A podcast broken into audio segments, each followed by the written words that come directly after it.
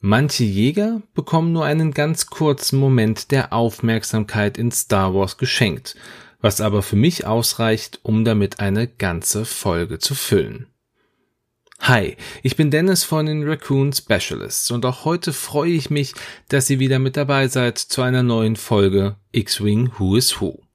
In dieser Folge greife ich eventuell ein wenig vor, da ich nicht hundertprozentig sicher bin, dass mit dem Release dieser Folge auch der Release des neuen Jägers des Imperiums durchgeführt worden ist. Es geht in dieser Folge nämlich um den TIE RB Heavy.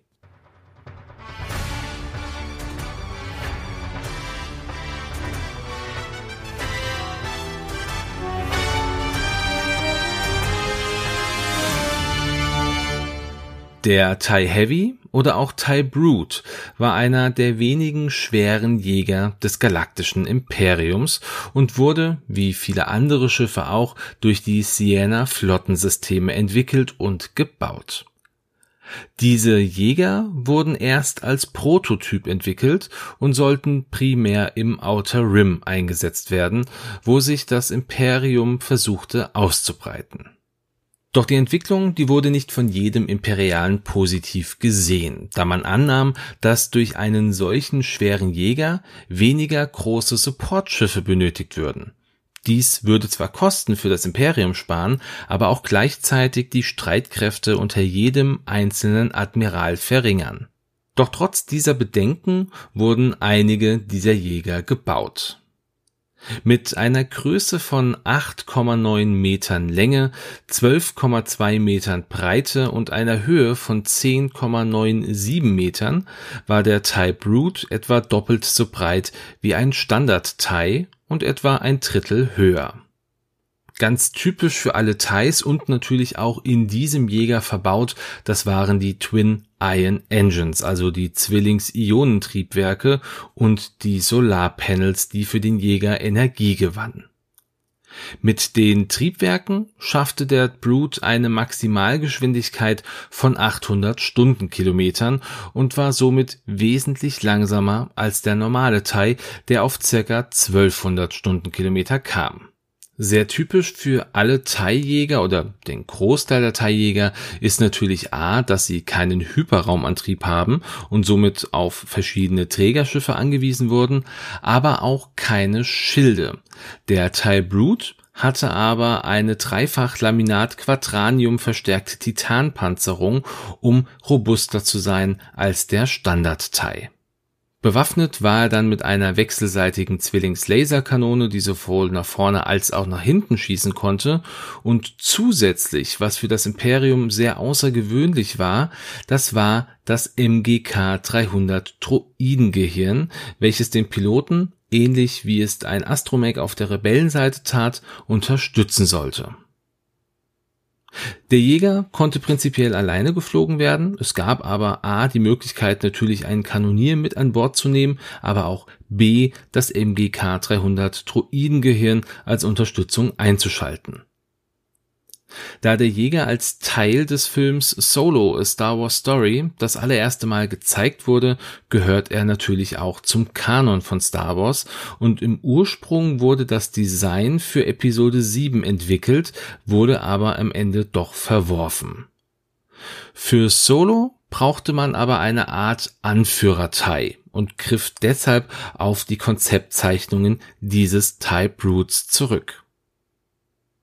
Ja, und somit dann auch erstmal das Wichtigste zum Type-Root im Allgemeinen. Schauen wir jetzt mal auf die einzelnen Piloten und beginnen mit dem Piloten der Cardia Akademie. Ja, und zudem gibt es natürlich prinzipiell erstmal nicht so viel zu erzählen, aber zur Cardia Akademie im Eigentlichen. Dies war eine imperiale Akademie auf dem Planeten Cardia und die diente als Ausbildungsort für das imperiale Militär. Besonders war aber, dass diese Akademie eine der wenigen Spezialakademien für die direkte Ausbildung von Offizieren gewesen war. Wer es also auf dieser Akademie schaffte, hatte eine sehr rosige Zukunft in den Reihen des Imperiums vor sich.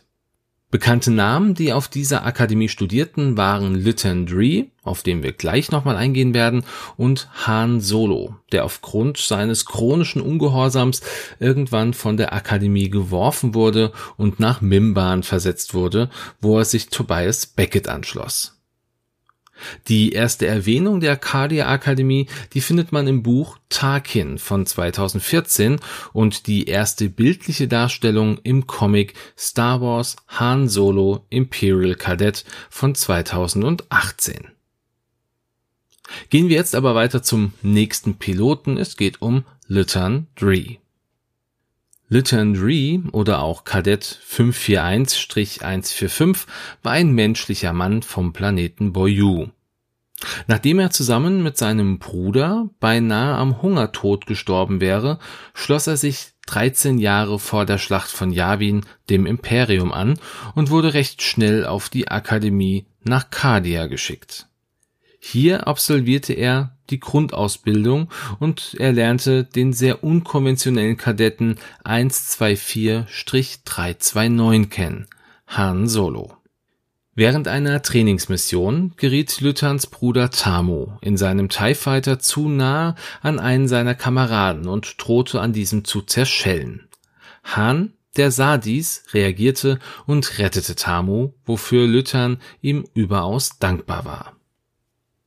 Zwar wurden alle Beteiligten an dieser Trainingsmission bestraft, erhielten aber zuletzt eine weitere Chance und wurden zur Cardia-Staffel.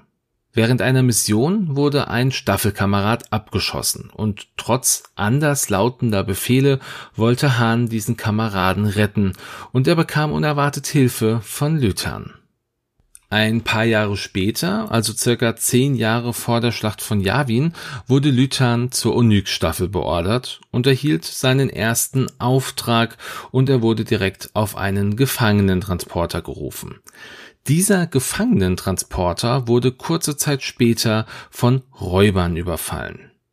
Lythan Han Solo sowie der Anführer der Onyx-Staffel gingen gegen diese Piraten vor, und zwar in ihren eigenen TIE Brutes. Lythan wurde aber dann von mehreren Räubern flankiert. Sich bewusst, dass er jetzt sterben würde, sah er mit an, wie Han Solo einen direkten Befehl ignorierte, um Lythan zu retten. Für diese Tat wurde Hahn vor Gericht gestellt, während Lythan in den Rang eines Lieutenants befördert wurde und ein Teil des 204. Imperialen Jagdgeschwaders wurde. Ab diesem Zeitpunkt flog er einen TIE Interceptor. Die 204. wurde auf eine Mission ins Kudo-System entsandt und direkt nach der Ankunft wurden sie von einer großen Menge an TIE-Fightern angegriffen und mussten kapitulieren. Lytern wurde zusammen mit anderen Gefangenen zu Admiral Cradlow gebracht. Dieser Admiral, der wollte sich vom Imperium abspalten, um auf Kudo sein eigenes Imperium zu errichten. Lytern konnte später aus dieser Gefangenschaft entkommen und wollte zusammen mit seinem Vorgesetzten von Kudo fliehen. Während dieser Flucht schlossen sich auch noch einige dem Imperium treu ergebene Piloten an, die wenig von Admiral Kratos Plänen hielten. Auf ihrem Weg zurück zum Flaggschiff sprangen etliche Rebellenschiffe in den Raum und noch bevor Lythan irgendetwas tun konnte, wurde er in seinem Interceptor abgeschossen und getötet. Lythans erster Auftritt war in der Neuauflage des Buchs zum Film Solo A Star Wars Story, welches 2018 veröffentlicht wurde und einen erweiterten Blick auf die Ausbildung von Han Solo wirft. In den Deleted Scenes des Films Solo findet Lythan als Onyx 2 auch eine indirekte Erwähnung. Diese Szene, in der man das sehen kann oder hören kann, die packe ich euch mal als YouTube-Link in die Show Notes dieser Folge. Einen richtigen ersten Auftritt, den hatte er aber dann in der Comicserie Star Wars Han Solo Imperial Cadet. Schauen wir jetzt nochmal auf seine Fähigkeit und da er bislang ja noch nicht auf Deutsch released wurde, muss ich hier den englischen Text einmal selbst übersetzen. Ich bitte also um Entschuldigung, wenn der nicht eins zu eins identisch ist. Dieser Text lautet, Während ein freundliches Schiff in Reichweite 0 bis 2 einen Angriff durchführt und du in den Seitenwinkel des Verteidigers bist, darf der Angreifer einen Angriffswürfel neu würfeln. Lüthern ist leider jetzt nicht so detailliert ausgearbeitet, dass man direkt erkennen könnte, warum er diese Rolle einnimmt. Er ist aber der typische Flanker, der seinen Freunden einen Vorteil verschafft, wenn der Gegner sich auf diese konzentriert. Im Grunde könnte man vielleicht auch noch seine Staffelbezeichnung Onyx 2 mit reinpacken. Er ist nun mal die Nummer 2. Er bietet Schutz Möglichkeiten gäbe es hier, aber leider fällt mir jetzt auch nicht mehr ein. Aber wenn ihr die Comics kennt und ihn vielleicht irgendwie anders da einschätzt, dann lasst mich doch gerne eure Gedanken dazu hören.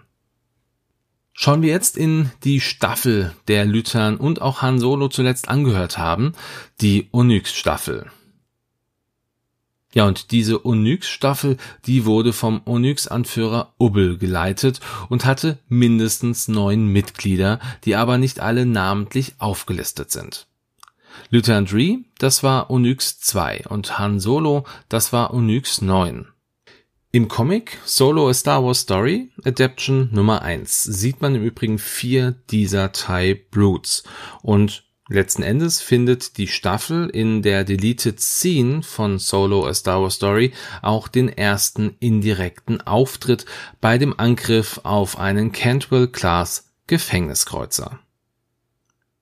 Interessant ist, dass in den Legends von Star Wars es schon eine Onyx-Staffel gab, die aber aus TIE Bombern und TIE Defendern bestand.